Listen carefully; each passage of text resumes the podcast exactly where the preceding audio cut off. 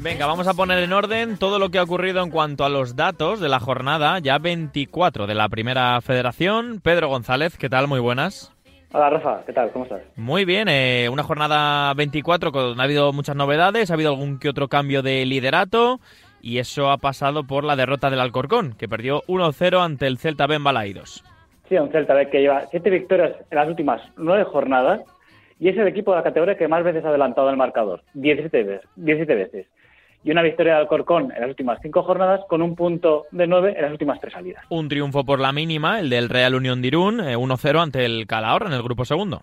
Sí, con gol de Shinichi Chang, que en su segundo partido de primera federación es el primer jugador nacido en Japón que anota un gol en la categoría. Y de los 25 goles anotados por el Real Unión esta temporada, 20 han sido en segundas partes. Vale, empate a cero en el grupo primero, Badajoz y San Sebastián de los Reyes en el nuevo vivero. Sí, un Sanse que ha encajado un gol en los últimos cinco partidos. Y es que si analizamos el bloque anterior de cinco encuentros anteriores, había encajado 13 tantos. Y el Badajoz, que ha sumado 11 de los últimos 14 puntos. El de los últimos 14 partidos, perdón. Eso es, el Amorebieta que de Harry Mu- Mujica, que ganó 2-0 en, en su feudo ante Osasuna Promesas. Sí, con un Eco Jauri que vuelve a marcar. Ha marcado y asistido en cinco de las últimas seis jornadas. Y es el máximo goleador de primera federación con 12 goles, que son los mismos tantos que tenía el PCC la temporada pasada a la misma jornada, que era Arana, el Villarreal B.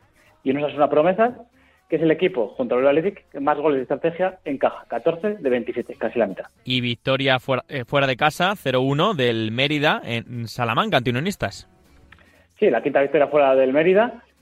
Con ese quinto penalti que le pitan al Mérida, solo los Algeciras les le han enseñado más penaltis que, que al Mérida. Y Unionistas que le han pitado cinco penaltis en contra y solo la Unión Esportiva Cornellá le han señalado más. Y además es el único, bueno, es uno de los tres equipos que no han señalado ningún penalti. Y pasamos al grupo segundo porque el Bilbao Athletic empató a 1 ante el Barça Athletic. Sí, pues el Athletic deja de ser colista, con un Mikel Gotti que ya suma cuatro goles y dos asistencias, y el Barcelona Athletic que ha sumado en 12 de los últimos 15 encuentros. Buena temporada de Mikel Gotti, pese a la mala racha también del equipo eh, filial, eh, los, los mini leones. 0-1 ganó el Algeciras en el Reino de León. Pedro, lo siento porque la Cultu eh, parece que no mantiene esa regularidad. Sí, se ha sacado la racha en casa. Bueno, Algeciras que llegaba con una victoria en las anteriores ocho salidas y siendo el segundo equipo más goleador de primera fracción, pues gana dejando su portería a cero. Y la Cultu, que ha estado 49 minutos en este partido por tercer marcador, son los mismos minutos que estuvo en los ocho partidos locales anteriores. Buena racha traía la Cultu en el Reino. Victoria 3-1 del Numancia ante el Nastic. Con un Rubén Mesa, que es el primer jugador de Numancia que hace un doblete en primera federación, y un Daniel, Daniel Parra, que en su primera titularidad en primera federación detiene dos penaltis. Y es el tercer portero que consigue parar dos penaltis en una misma jornada.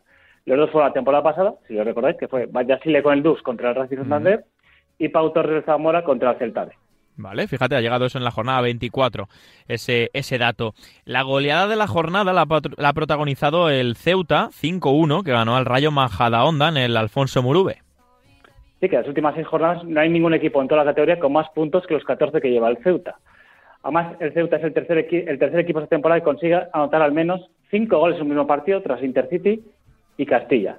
Y el Rayo Majadahonda que encajó en 29 minutos los mismos goles que en las ocho jornadas anteriores. El que perdió también fue el Atlético Baleares, lo hizo ante el Castellón de Albert Rudé, eh, buen partido en Castalia, pese al sufrimiento final. Sí, que desde la que llegaba de Albert Rude a Castellón, el equipo ha sumado 13 de los 15 puntos y un Manu Sánchez, que es lateral, y suma ya 6 goles y 3 asistencias. Y victoria fuera de casa, en este caso del San Fernando, ante la Balona. Sí, que suma el San Fernando 10 de los últimos 15 puntos. Es un punto más que los sumados en las 13 jornadas anteriores y el quinto gol de Elías Chaira esta temporada y séptimo desde que se creó la primera federación. Y de esos siete tantos, cuatro han sido, como el de esta jornada, desde fuera del área. Buena temporada ¿eh? del futbolista del San Fernando. Empate a uno en el Alcoyano y, eh, bueno, en el Collao, entre el Alcoyano y la Real Sociedad B, con un gol olímpico, Pedro. Sí, el octavo que se ha marcado en la categoría, además tres con la derecha y cinco con la izquierda, y es el segundo que se hace esta temporada. Los siete, los siete goles olímpicos anteriores fueron siempre en segundas partes. O sea que este es el primero que se consigue en la primera parte. Y victoria 0-1 del Depor en el Municipal El Prado ante el Talavera. Sí, la sexta victoria de las últimas nueve jornadas del deporte, que ya está cogiendo velocidad de crucero. Y el Talavera que no encajaba ni perdía en casa desde el 6 de noviembre contra el Alcorcón. Y también hay que destacar el, triunfo sorprendente, si lo piensas por la clasificación del Fuenlabrada, ¿eh? 2-0, oh, do- perdón, 2-0, que me muero, ante un Córdoba que no levanta cabeza. Sí, seis jornadas sin ganar del Córdoba, con dos de 18 puntos sumados y solo un gol anotado. Es decir, si ampliamos a las nueve jornadas, las últimas nueve jornadas, son seis derrotas, dos empates y una victoria. Y es que en 13 de los primeros 15 partidos el Córdoba no había encajado gol en los primeros 63 minutos, habían sido tres tantos, y ahora lo ha hecho en seis de los últimos nueve y encajando 10 goles en ese periodo de tiempo. Vale. Y él fue el Lavarada, que llegaba con una victoria en las últimas 13 jornadas y sumaba cuatro jornadas sin marcar y cinco goles en los últimos tres meses y medio. Y donde hubo polémica fue en el Eldense. Ahora trataremos el, el, tema, estaremos en Elda y escucharemos esa rueda de prensa tras la polémica mano, bueno, penalti, que para mí sí lo era, eh, en ese Eldense 1, Sabada y 0, que marcó Chris Montes de penalti. Sí, que sigue invicto en casa con ocho victorias y cuatro empates. Es el equipo que más penaltis le ha enseñado a favor de la categoría, con siete. Uh -huh. Y eh, en, en, cuatro de los últimos cinco encuentros disputados del local Eldense dejó su portería a cero. Triunfo también del Racing de Ferrol en la Malata, gran ambiente, más de 4.000 personas, eh, mayor entrada del grupo primero, ganó el Racing de Ferrol al Pontevedra 2-0. Sí, con su octavo gol de córner esta temporada y Gazzani, que es el portero de primera nación con más porteros a cero, ya son 12. Y nos quedan dos encuentros que repasar, el Castilla 2, Linares 0, a puntito de un récord con leyenda y con liderato para el equipo blanco.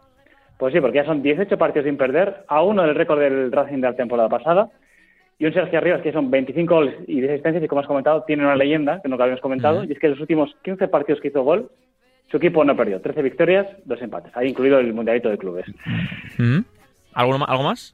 Y bueno, Linares que ha encajado gol en vale. las 13 salidas de esta temporada. Vale. Y terminamos con el triunfo del Real Murcia, que lo hizo en las Gaunas 0-1 ante una Unión Deportiva Logroñés que tiene mala pinta, Pedro.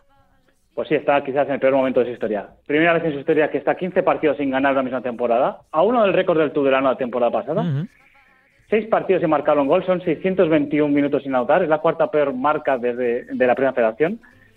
Y es el peor arranque en casa de la Unión Deportiva Logroñés en, en toda su historia. Han sido eh, nueve puntos solo de, de los. 12 partidos disputados.